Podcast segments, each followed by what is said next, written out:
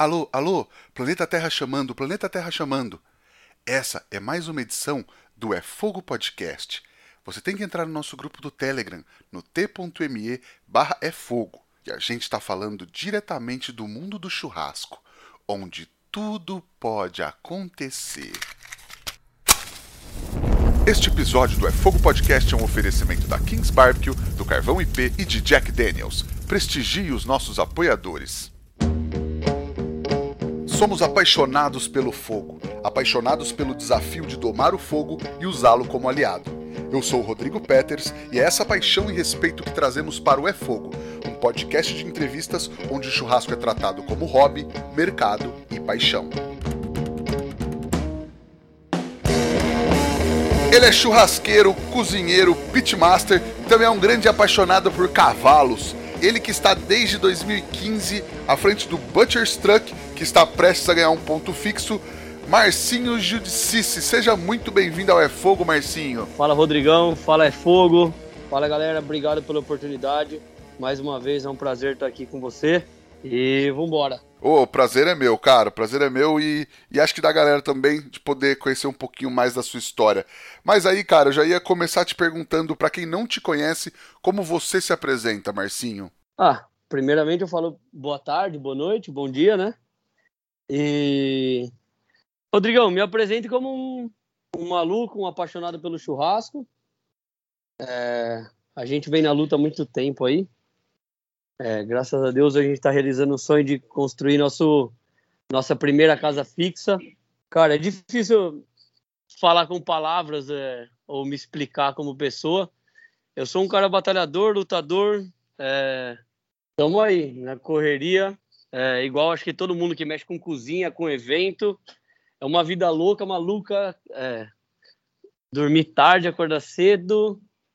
É, mas graças a Deus eu sou um cara que me considero muito feliz com o que eu faço e realizado, graças a Deus. Legal, é, um, é uma coisa legal, né, cara? É um, é um ponto importante. Mas você falou no começo, você falou que é um louco. Um louco de um modo geral, um maluco de um modo geral ou maluco por churrasco? Um maluco do bem. Um maluco. Um cara que vai em busca dos objetivos. Eu acho que todo mundo que está aí na batalha hoje é, sabe muito bem a dificuldade. Eu acho que a, a pessoa que, que vai em busca de um sonho e que corre atrás do que gosta, do que quer, ele já é maluco, né? Porque a gente sabe, depois de uma, além, depois, além de ser depois de uma pandemia dessa, né? É, e todo mundo ainda tá na guerra, acho que todo mundo é um pouquinho louco, né? E é bom ser assim. Ah, sim. Não, é dos malucos que a gente gosta, viu, cara? Os, os certinho não tem muita graça, não. Com certeza, não tem graça não tem graça ter rotina, né? É verdade, cara. E quais são as suas primeiras lembranças e experiências na cozinha, Marcinho? De repente, de infância, alguma coisa? Você tem umas lembranças, assim, de família, alguma coisa assim? Puta, Rodrigão, tenho de fazenda, em casa de vó, cozinhando no fogão de lenha, ou cozinhando com a avó, com a minha mãe. São lembranças vagas, assim, não tão... Sempre gostei de cozinha, desde pequeno gosto de puta, quer, sabe, você querer estar tá junto, querer fazer um miojo, um arroz, querer aprender, querer entender o que está acontecendo ali. É, nada muito voltado para cozinha mesmo, mas sempre gostei de cozinhar, cara. E graças a Deus, uma hora veio a calhar. Legal. E, e, como é que você decidiu trabalhar com cozinha? Você tentou alguma coisa antes? Você tinha isso em, em, em vista ou você tinha outros objetivos de repente? Rodrigão, foi na verdade foi oportunidade assim que a gente é, eu tinha eu trabalhava na, na área de construção civil e eu saí do trabalho e aí me apareceu a oportunidade de fazer um evento com, com a irmã de um amigo meu. É, a gente começou a fazer comida, tava começando na moda bar de cervejaria artesanal. E a gente começou a fazer comida tal.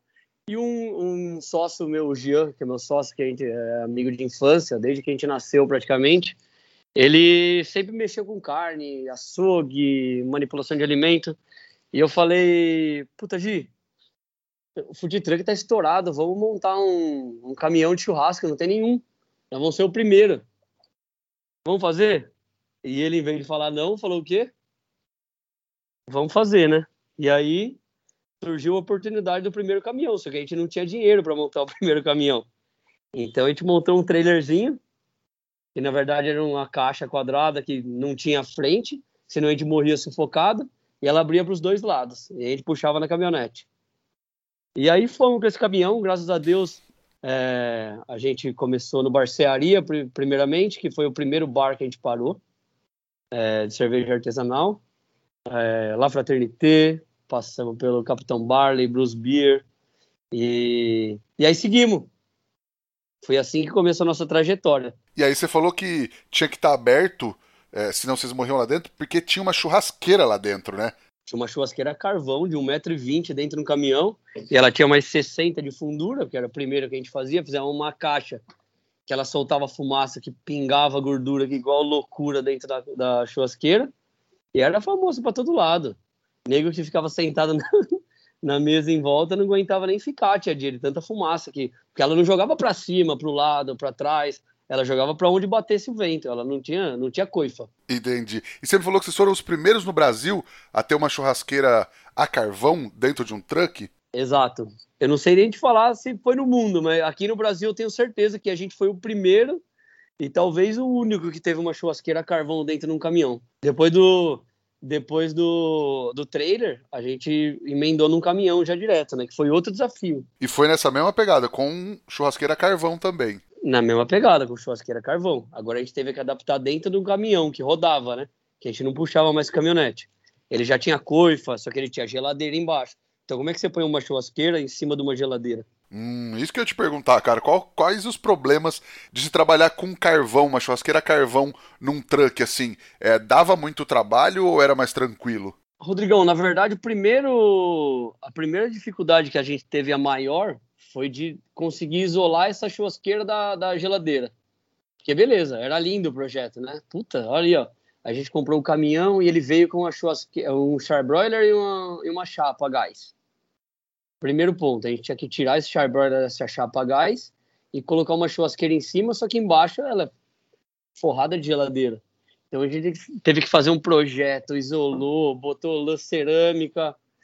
No final, o primeiro dia que a gente foi usar, deu merda, porque a gente atravessou uma barra de inox no meio e começou a derreter o isopor da geladeira embaixo. Nossa, cara. Mas aí depois. E aí depois resolveu, assim. Resolvemos. Aí beleza, tiramos a churrasqueira do lugar, a gente já estava um pouquinho mais experiente, né, desde o primeiro trailer, então a gente já fez uma churrasqueira que fosse removida do lugar para você poder fazer a limpeza e tudo mais também. E aí, beleza, tiramos as barras de inox, vestimos e ela começou a funcionar. Aí o segundo problema é a exaustão, né? O motor é fraco, o motor derrete, aí você tem que botar um motor mais potente, de tal jeito, de tal forma. Né?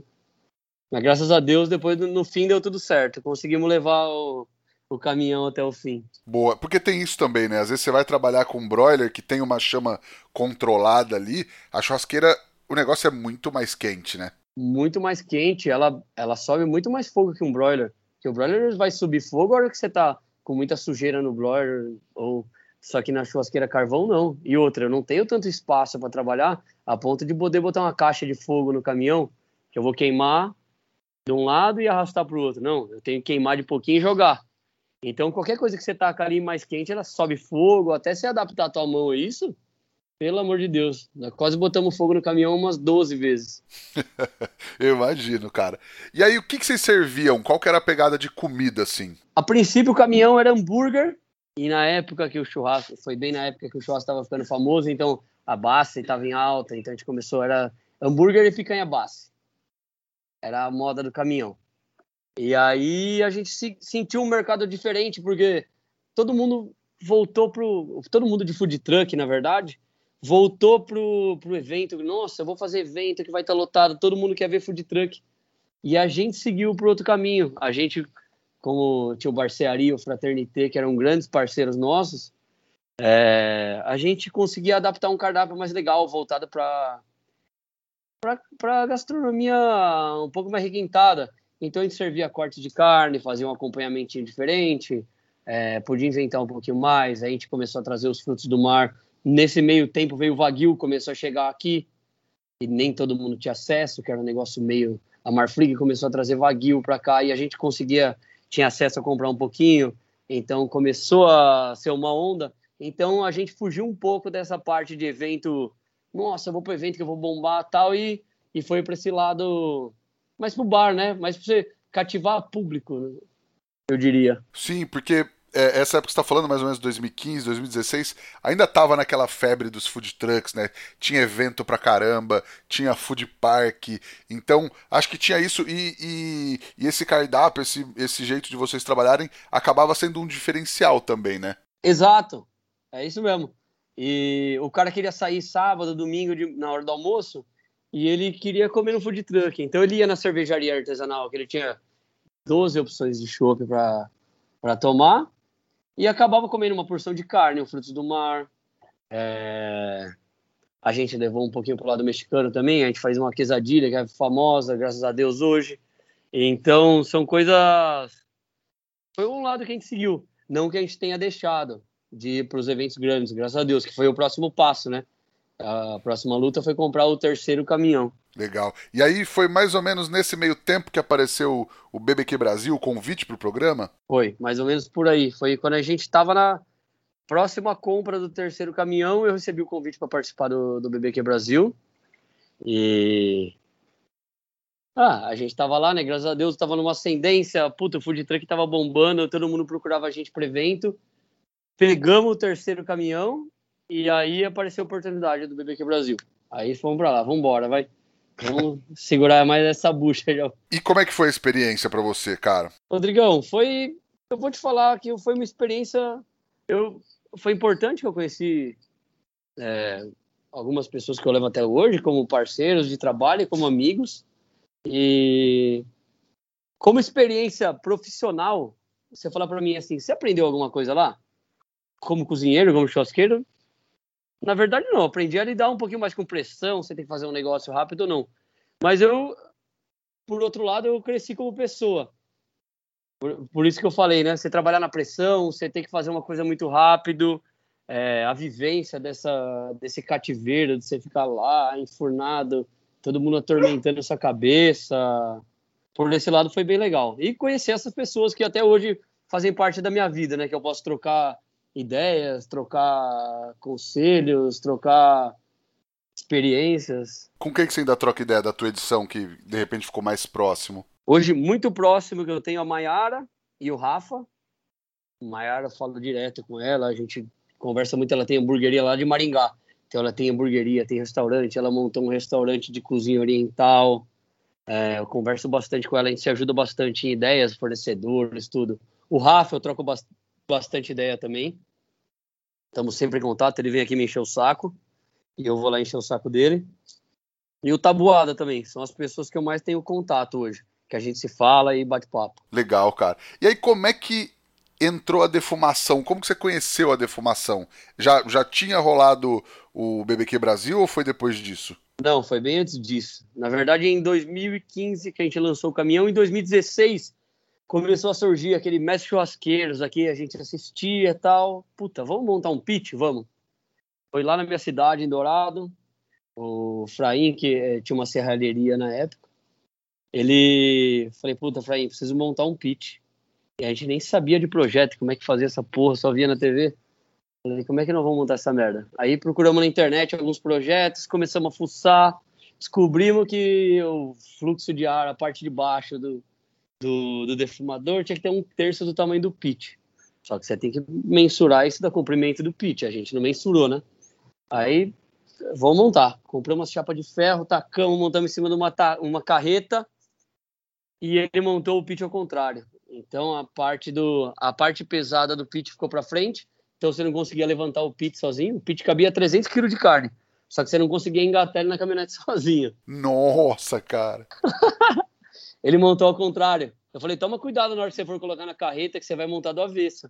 Não, fica sossegado, você acha que eu nunca fiz isso? Eu falei, eu tenho certeza que você nunca fez isso. Não, mas eu vou fazer. Ah, não deu outro, ele montou ao contrário. Então o queimador ficava virado para caminhonete. Aí, beleza, seguimos, começamos em 2016, mexendo com defumação, começamos a fazer os testes. E você não tinha muito material aqui, né? Você tinha que procurar tudo na internet. E aí é, surgiu, foi a época que o Lee é, resolveu montar o primeiro campeonato da Pitmaster, trazer para cá. Não, mas peraí. Vocês montaram esse pit. Você nunca tinha trabalhado com pit antes? Nunca tinha trabalhado com pit na vida. Só via na internet vídeo e competição de churrasco. E aí a primeira vez que você foi trabalhar foi com esse que cabia 300 quilos e tava montado invertido. Exato. Fizemos a inauguração no Fraternité. Eu nunca tinha acendido um pit na vida. Pô, que legal, cara. E é isso, né? Meter a cara mesmo. Exato. Foi uma merda o primeiro. a verdade é essa, tem que falar, né? Foi uma merda. Aí, puta que pariu. Você não sabia. E a gente fez o pit sem botar termômetro. Nossa, cara. E aí? É, e aí que era Deus na causa, né? Sensacional. Mas foi uma pegada de, de experimentar uma técnica nova, trazer, agregar mais alguma coisa pro negócio? Qual era o objetivo? Ou era, ou era testar esse novo jeito de churrasco também? Foi, Rodrigão, foi tudo, na verdade. Foi uma visão, assim, né? Que nem foi do food truck que falou, puta, churrasco americano, tá? Puta, tá na onda, vamos começar a estudar isso? Vamos. E aí foi, foi exatamente isso. Vamos montar o pitch e o movimento tava bom e a gente, puta, sempre gostou de. A gente nunca foi de pegar dinheiro e rasgar dinheiro. Não, vamos fazer divisão de lucro e vamos torrar. Não. Sempre, a gente no começo sempre revestia na empresa. E foi uma forma da gente reinvestir, né? E aí, toramos esse pitch. Legal. E deu certo, assim? Foi uma. É, uma coisa que o público abraçou, começou a curtir? Como é que foi? Muito, foi loucura na época. Que assim, era uma febre, todo mundo já estava assistindo na TV. Só que você não achava onde, onde comer. O, eu acho que na época o Tosse estava montando o Boss BBQ lá. E gente, o cara não tinha onde comer isso. E começaram a montar alguns, falaram, vamos torar o nosso. Aí fizemos o primeiro, foi uma bosta, uma merda. Fizemos um monte de cagada, a gente não sabia nem fazer hub, porque você não tinha experiência, né? Aí beleza, não, vamos, precisamos estudar mesmo essa merda. Aí beleza, fomos lá, estudamos, botamos termômetro, que vimos que não dava para trabalhar vimos, começamos a entender que o nosso pitch não, ele era de alta produção, mas você tinha que aprender a trabalhar nele. E foi assim que a gente foi levando. Puta, agora vamos seguir o plano. Aí levamos ele para reformar. Depois que a gente entendeu tudo isso, então a gente tinha feito umas grelhas muito espaçadas, colocamos grelha mais curta, então você tinha um andar a mais para você trabalhar. Fomos adaptando. É, aprendizado, né, cara? Como vocês não sabiam, não conheciam, não tinha modelo nem nada, vai aprendendo mesmo, né? Exato. Já anota aí na sua agenda e reserva a data que nos dias 8 e 9 de abril vai rolar mais uma edição do curso profissional da Kings Barbecue em Itapetininga.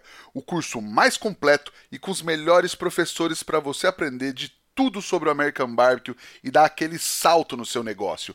Você vai ter aulas com Bruno Salomão, Betone, Tadeu do canal Rango, Roberto Barcelos, Júlia Carvalho e mais um monte de gente. Então chama Kings lá para garantir a sua vaga, porque sempre esgota muito rápido, hein? E aí, foi nesse momento também que você quis começar a competir? Você estava começando a falar do, do primeiro campeonato da Pitmaster do Daniel? Foi, foi isso. Aí o Daniel resolveu fazer o primeiro campeonato de Pitmaster, ele trouxe para cá. Ele tinha ido para os Estados Unidos, foi conhecer, ele já conhecia, na verdade, foi fazer curso e resolveu trazer para cá. Fez as parcerias deles, trouxe para cá. E aí o primeiro foi. Cara, eu não vou falar que foi ruim, porque foi muito bom. Foi a melhor experiência que a gente teve até hoje, que foi pra gente se conhecer e entender como é que funciona. É, mas foi um negócio assim, ninguém sabia o que estava acontecendo entre, entre os competidores mesmo, né? Ninguém tinha experiência. Então você vai naquela loucura. Você não sabe o que você está fazendo, você fica desesperado, você não está acostumado, você não sabe Exatamente. Você não fez tanto teste suficiente para saber se seu brisket vai demorar 10 horas, se ele vai demorar 12 ou 15. Seu brisket dá um stall, você. Puta que pariu. E dá, né? E aí você tem, um, você tem um termômetro para oito carnes que você tá fazendo lá dentro. É, então, mas, mas acho que para você então valeu a experiência, assim, como, como primeira competição. No, muito, muito. Eu não falo que foi ruim ou pela experiência, pela, pela vamos supor, vamos falar pelo lado, pelo lado ruim realmente. Você não vai, não foi uma merda porque é, o, o, campeonato foi ruim ou que a experiência foi ruim. Foi uma merda porque foi um desespero só. Tipo, pela inexperiência mesmo, assim. Né? Experiência, foi desesperador. Você sua frio, você sua frio num frio de, de 5 graus, 10 graus que fez na madrugada, na madrugada. Onde que foi esse campeonato? São Paulo mesmo? O primeiro campeonato foi em Americana. Foi no recinto de Americana. Recinto, no recinto do rodeio de Americana. Ah, foi aquele que foi dentro do Bárbaros? Foi dentro do Bárbaros. Foi a gente, foi o Bueno, foi o Tiagão, foi. Puta, foi o Bruno Salomão. Puta, foram poucas pessoas, foram 10 equipes. Foi o campeonato que o Bueno foi campeão, né? Foi o campeonato que o Bueno ganhou. É, eu lembra... deixei. Você deixou? Eu deixei. Você ficou em segundo, então? Fiquei em segundo. Eu, fui, eu sempre sou o segundo melhor, você sabe, né? Não sei, cara. É, eu sou o segundo melhor de tudo. Ah, é? É. Porque todo campeonato você fica em segundo. Não, tudo que eu faço eu sou o segundo melhor. E quem é o primeiro, você sabe, né? Eu não. Todos os outros. tá bom também. É uma, é uma boa, é um bom jeito de competir também. Exato. É legal, cara. E aí, como é que foi que você acabou virando sócio do Daniel na Pitmasters, cara? Era por esse envolvimento em campeonatos, querer fazer o negócio acontecer cada vez mais? Não, foi um negócio que aconteceu bem depois, bem depois do segundo campeonato. A gente passou o primeiro campeonato, foi muito legal, a gente é, a gente não ficou numa colocação muito boa assim no primeiro, acho que foi sexto lugar na geral. Conseguimos pegar segundo lugar no brisket. A gente fez um short ribs na época. Puta, foi caiu do céu, né? Porque tinha uma carne surpresa que tem na competição da KCBS. E a gente, puta que pariu, que merda é essa? A gente não tem que levar carne e tal. E aí vai vir uma carne surpresa que a gente não sabe ainda. A gente, no, no isso é uma coisa que eu não contei pra você no, no, no começo do, da conversa. É, quando a, a, eu falei de picanha. E logo depois entrou a moda do, do churrasco Prime, começaram a entrar alguns cortes. E como meu sócio tinha a parte da distribuição, a Marfrig via vender para ele. E na época, o Prime Rib, o Prime Rib não, o Short Rib, era o corte do momento. Começou a surgir e ele estava carregado e não conseguia vender, desovar. O pessoal só usava em, só usava em churrascaria para fazer aquela costela premium, sabe? Sei, sei. Então o cara tinha short rib até a tampa, porque eles têm calibre diferente, né? Para churrascaria vai um calibre maior e pra gente um, ia um calibre menor. E como era 100, eles trocaram o nome. E aí, puta que pariu, a gente pagava 14 reais no short rib, no quilo. E aí foi a febre. Mas aí vocês começaram a vender ele pra caramba, então. É isso que eu lembrei agora por causa do campeonato da Pitmaster. Vendia que a gente comprava 14 reais o quilo. Então um corte de, de 500, 600, 700 gramas, quanto que ele custava pra gente? Nada. A gente vendia short ribs a 35, 40 reais e a gente não vencia comprar short ribs porque a gente comprava da Marfrig a roda, então a gente comprava de tonelada para estocar, que era tudo congelado. Cara, uma...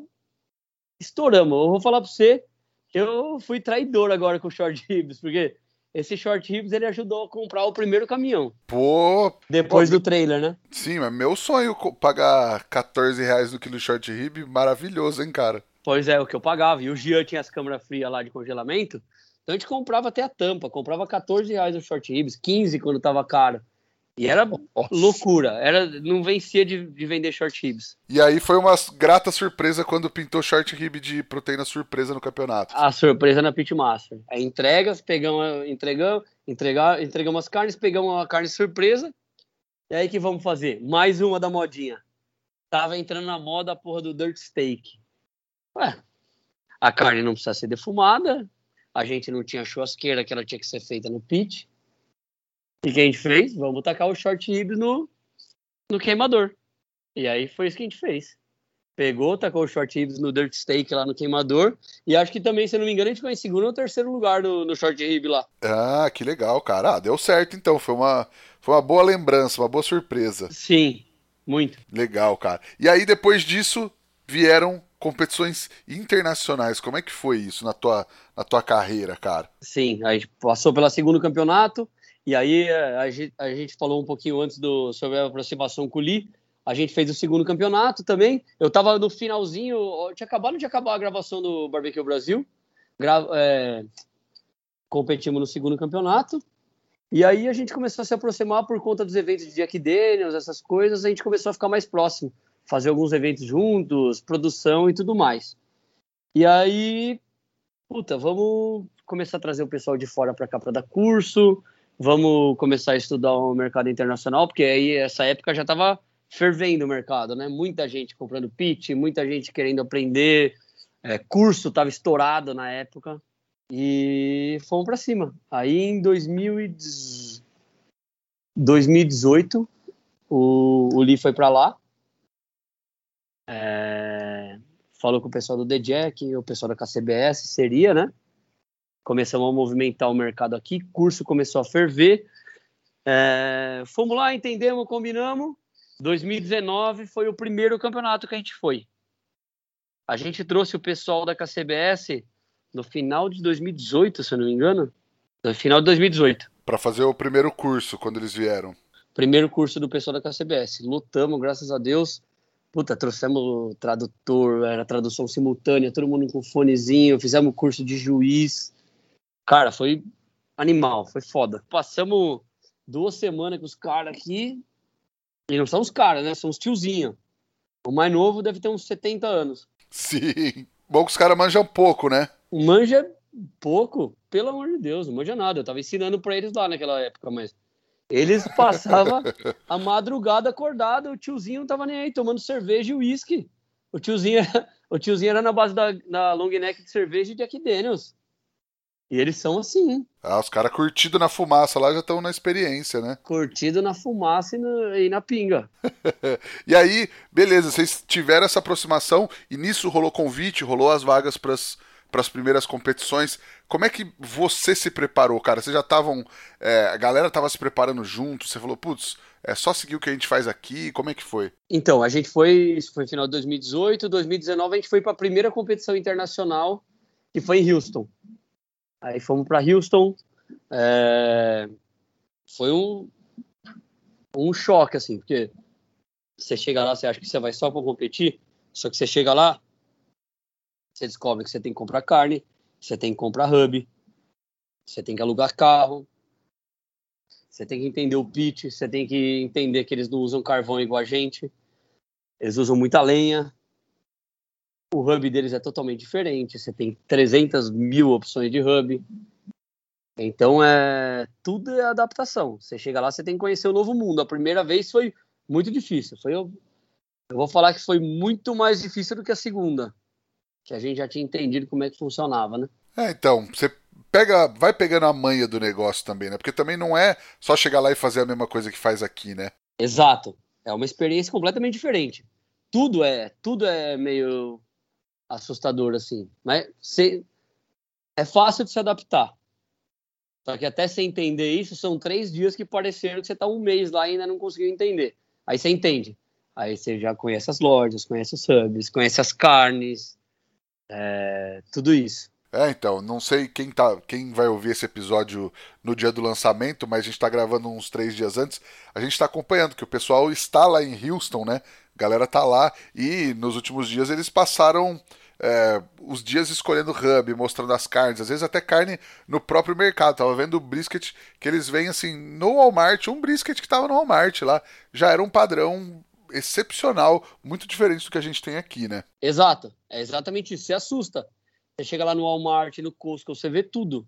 Aí a parte de hub, você tem muita coisa no Walmart, você tem algumas coisas no Costco, só que a gente procura sempre em lojas especializadas nisso. Só que agora na terceira vez, todo mundo já passou por todo o perrengue, né? A primeira vez que a gente foi para lá, a gente. Você fica até meio assustado. Você vê, puta, um brisket, quanta camada de gordura, não sei o que, marmoreio. Você vê, você vê Wagyu 12 mais no, no mercado. E aí o, o, o pessoal do Snake River Farm, é, a, a mulher tava lá, esqueci o nome dela. Aí o Bruno, né? O Bruno não gosta de falar muito, o Bruno Salomão. Ele, ele tem um pouco de. Ele não é muito descolado, ele não conversa com ninguém. Ele foi lá na, na tenda da mulher.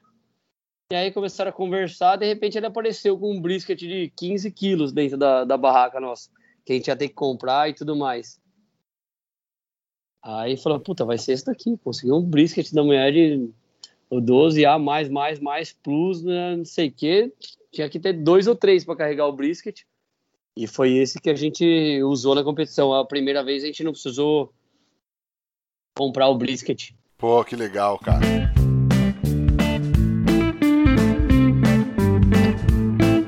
Pronto para aprender um drink extremamente fácil, refrescante e surpreendente com Jack Daniels?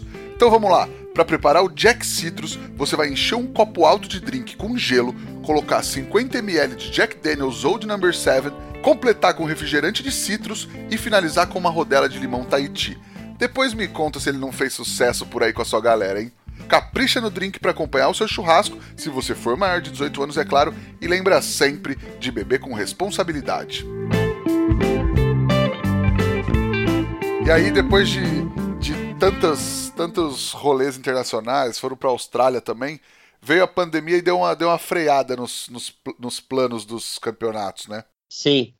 Aí 2019 teve o Austrália, não consegui ir. Os vagabundos não aprovaram meu visto.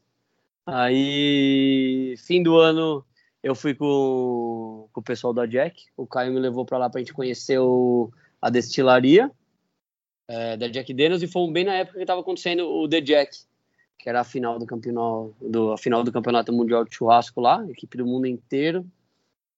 Foi uma das melhores experiências da minha vida, que a gente ficou dentro da parte do juiz. E aí eu não julguei, é, porque são só juízes convidados lá, né? Eu sou juiz, mas no, lá são só juízes convidados. Mas eles trazem tudo para a área onde eu estava perto. Então, tudo que vinha eu conseguia provar. Então, eu provei o que você pode imaginar. Eu provei a Chef's Choice, que é o prato que eles fazem de o que o chefe escolhe o que ele vai servir. Você não tem padrão. Eu provei costelinha, eu provei peito, eu provei frango, eu provei tudo que você pode imaginar. E aí fomos pro pro 2020, que a gente foi para Houston, ficamos em 21 primeiro lugar na classificação geral, que ninguém esperava puta que pariu, todo mundo olha feio pra gente, né? Fala brasileiro, olha os caras, só vem pra tomar cachaça e zoar. ficamos em 21 primeiro, é, ficamos muito bem colocados no brisket, no frango, sobremesa ficamos ok e, e costelinha ficamos ok também. E aí, puta, veio o convite, a gente tava com o pessoal é, de San Antônio, que era do rodeio de San Antônio, os caras falaram, não, ano que vem vocês vêm aqui, 2021 seria na época, né? Vocês vêm, vocês vêm para Santo Antônio, vocês conhecem, e 2022 você vem para competir. A hora que os caras vêm entregando o negócio que eles descobrem que você está em 21 já vieram na hora. Não, vocês vão competir em 2021, não quero nem saber. E aí foi que acabou com a nossa graça, né? Cortou o barato. Cortou o barato. Pau mole que chama, né? brochada. Sim. Mas aí isso também deu uma, deu uma brochada no, no truck, porque também foi um, foi um baque, né, cara? Vocês faziam muito evento e tal. É, deu uma quebrada nas pernas, como é que vocês se viraram? Ah, Rodrigão, foi difícil. Pra gente, na verdade, se, atual, se, se, habitar, se habituar com a situação, né? Porque a gente vinha desde é, 2019, 2018, fazendo todos os eventos da Jack. 2017 a gente começou, né? 2018, 2019, a gente tinha a gente tinha várias empresas parceiras que só faziam evento com a gente. É, o caminhão que rodava, os dois caminhões rodavam de segunda a segunda, né? Porque depois de um tempo a gente tirou o trailerzinho. Então os dois caminhões rodavam de segunda a segunda. E aí, tudo que você tem de reserva financeira e energética na cabeça, você acaba gastando, né? E a gente foi na força, Puta, aí só podia abrir na hora do almoço. Como é que você abre o caminhão numa cervejaria? Você não faz evento. A gente chegava à época de fazer é, seis eventos no mesmo dia. Num, seis eventos num sábado, seis num domingo. E eu não falo só com o caminhão, né? A gente tinha a cozinha de produção, fazia tudo, atendia empresa, atendia evento grande, tudo que você imagina. Sim, mas aí que vocês fizeram para enfim, para fazer o negócio rodar nesse período que não podia abrir, não tinha tanto evento. Sim, aí chegou a hora da decisão, né? Que a gente tinha comprado o caminhão quando não era para comprar e falamos, puta, agora vamos ter que fazer alguma coisa. É, a gente tentou o delivery direto do caminhão, só que na época a gente tinha bastante funcionário ainda. É, puta, vamos tentar segurar todo mundo, porque a única coisa que a gente não queria era mandar todo mundo embora. Aí tentamos, seguramos da, da maneira que foi, graças a Deus sempre foram funcionários ponta firme que vestiam a camisa da, do time. Seguramos, seguramos, seguramos, não deu. Aí voltou um pouco, tirou um pouco da restrição. A gente fez alguns eventos do Almari, é, para tentar, e alguns até, puta, vai fazer o evento essa semana. Chegava lá na sexta-feira, fechava tudo. Aí eu desesperado com o meu fornecedor de peixe, ligava pro Esdras do, do Santa Ostra lá, parceirão nosso, falei, Esdras, fudeu. fudeu. Fechou essa merda, não vou poder abrir. Não, fica sossegado, vamos manter. Tentamos, tentamos, quando abria, graças a Deus era estouro, aí dava para pagar uma continha ou outra, chegou num ponto que não dava mais. Já foi, fechou, sei lá quantas vezes fechou São Paulo inteiro. Vamos ter que abrir um delivery. Vamos pro ponto fixo vamos ter que abrir uma casa. E procuramos, procuramos e acha 300 casas e nada dá certo. É, chegamos até praticamente, assinamos o contrato de uma casa e, puta, não vai dar porque o cara queria de um jeito e a gente, puta, algumas coisas estavam fora do contrato, pulamos para trás. O cara pulou para trás, na verdade, falou: não, para mim não dá desse jeito. É, vamos embora. E o nosso corretor na época, o final do seu Luiz hoje, é, falou, puta, tem uma casa ali no Campo Belo, vamos lá pra vocês darem uma olhada que vai ser é o que vocês estão procurando. Era uma casinha velha, branca e azul, que confundiu de quintal atrás. E tava no preço acessível na época, né? E, puta, vamos pra cima. Vamos ver o que, que, vamos ver que ele quer com a gente lá. Entramos na casa, falamos, puta que pariu. Tiramos foto, mandamos o Thiago, amigo meu, arquiteto, Falei, Tiagão, dá pra fazer uma coisa aqui? Ele falou, nossa senhora, você pegou a casa do sonho. Estourou. Vou fazer o projeto do. O projeto que vocês sonharam. E aí, puta, ele fez um projeto que era para ser uma cozinhazinha de delivery, com um salãozinho para atender gente na frente, a, a priori, né, a princípio. Ele fez um projeto que, puta, a gente subiu dois andares hoje na casa aqui, mas foi o projeto que seguiu. Ele falou, vamos seguir. Quanto tempo de obra? Ah, vai dar uns oito meses. Aí você já sabe como é que é a obra, né, Rodrigo? Nossa, sei, infelizmente sei, cara. E aí foi isso. Começamos a obra na frente, montamos a cozinha, montamos um lugarzinho legal, puta projeto lindo. Falei, Thiago, só aumentar a cozinha, tá pequena. Aumenta a cozinha. Aí ele inventou de fazer a merda no pé direito na, aqui na casa. Aí foi lá, puta, começamos a cortar as, as paredes, não tinha coluna. Reforça a coluna, reforça todas as paredes limpa a parte de cima porque tem que atravessar uma treliça, porque tem que sustentar o telhado, que não sei o quê. Ah, tá pequena, aumenta a cozinha mais um pouco, joga para trás. Ah, então vou fazer uma área de defumação, só para defumação lá atrás. Faz a área de defumação. O Gian, na época, estava expandindo a empresa do, do, do varejo para atacado. Não, vamos jogar o açougue para lá. Joga o açougue para lá. Bom, no final das contas, o quintal de trás, ele já tem dois andares e está emendado com a casa da frente. Caramba, cara. E aí os oito meses já passaram também, né? Os oito meses já viraram um ano e dois meses. O Butcher's Truck hoje virou o Butcher's Grill and Bar. E hoje a gente virou o grupo Butcher's World, né? Que a gente tem as linhas de delivery agora, é, o açougue, a parte de caixaria, de entrega, carne manipulada, é, e o restaurante, né? Que é o nosso principal, eventos e food truck. Que legal. E o restaurante vai ser nessa mesma pegada que vocês já tinham já, de, de comida e tal. Sim. O restaurante vai ser a mesma pegada. Aqui a ideia é, a gente tem tudo feito na, no carvão e na lenha. A gente tem uma churrasqueira de 3 metros. o Ricardo tá quebrando a cabeça lá para entregar pra gente até sexta-feira. O Ricardo da Kings Barbecue. Ele que vai ah. se virar com isso. Ah, que legal, cara. Vai ser uma churrasqueira da Kings, então. Com certeza. A churrasqueira e o pit, né?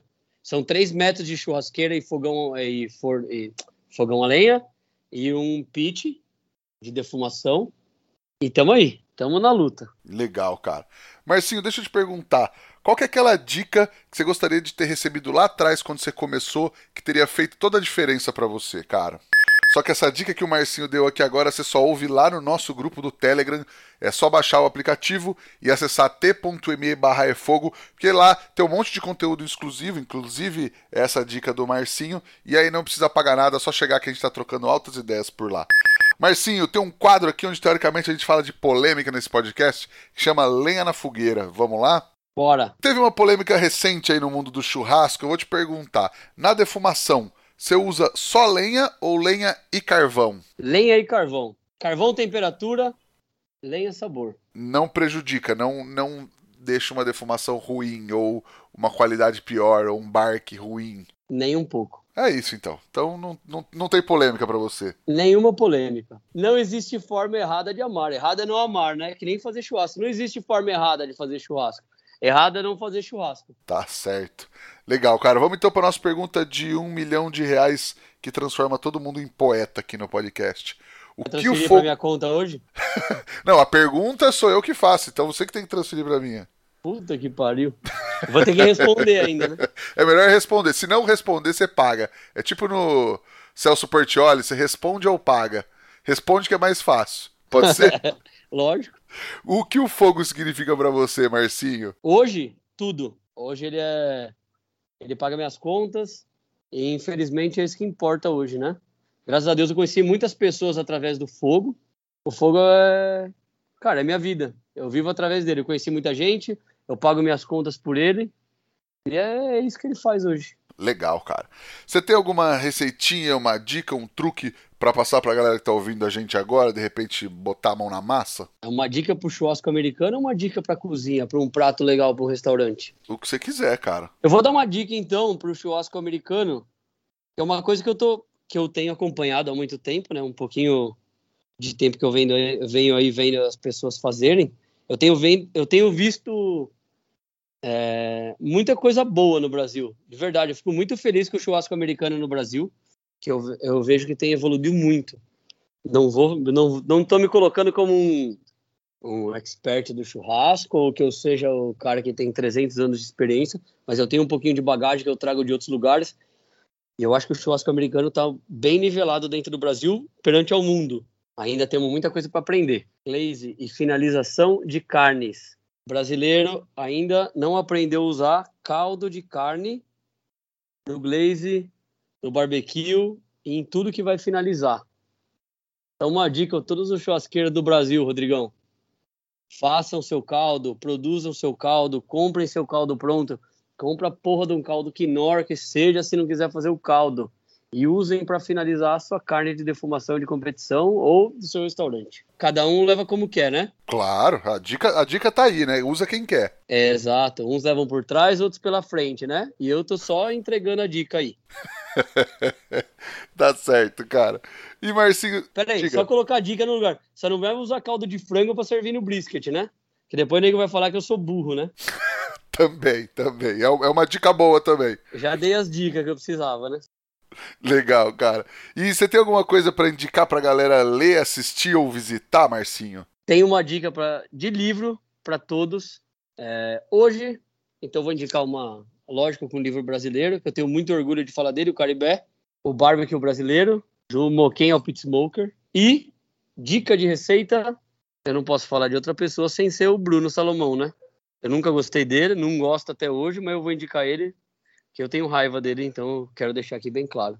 E, Hub, Bruno Salomão. Não tem, não tem conversa e não tem, não tem parelha. Não tem o que se falar hoje, além dessas três referências. Legal, é, eu, eu tô falando, quase toda semana eu falo que vai virar o Caribecast aqui, porque esse trabalho dele tem que ser exaltado. Mais uma vez, eu não canso de falar, cara, o, o trabalho é fantástico, o livro tá fantástico, e ele é um cara sensacional também. Muito, muito boas dicas. Ah, eu acho que, Rodrigão, eu acho que hoje a gente tem que exaltar tudo que está sendo feito de trabalho brasileiro como referências mundiais, né?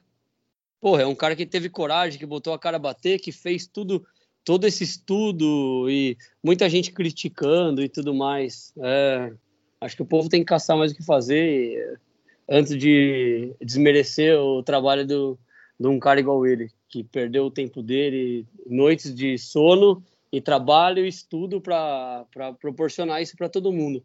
O povo só gosta de ver o lado ruim das coisas. Eu gosto de ver o lado bom. E para mim ele, ele já era uma referência, hoje ele virou mais ainda depois desse livro. E é isso, ele tá de parabéns. Com certeza, cara. Eu concordo. E é isso, né, cara? Tem aquilo que, que a turma fala. É, só leva a martelada o prego que se destaca, né? E o cara tá fazendo um trabalho, um puta trabalho, fez uma puta pesquisa, um negócio que tá revolucionando a história da origem do barbecue no mundo, tá indo para os Estados Unidos traduzir desse livro e vai dar, vai dar merda lá pra galera ver. Então, merda, merda brincadeira, né? Mas, mas vai gerar uma polêmica lá também. E é uma pesquisa séria do cara, né, cara? A gente exalta pra caramba o Caribé é o cara. Exato. É, Rodrigão, é o que você falou agora. Quem não gosta, é, e eu falei isso mais cedo. Se você não gosta, entra por uma orelha e sai pela outra. Ouça os conselhos. Você, você se apega ao que você acha certo ou não.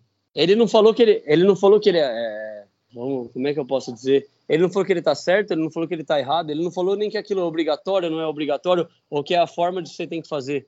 Ele coloca a posição dele. Ele coloca a forma de pensar dele, ele coloca a visão dele. Acabou. É isso.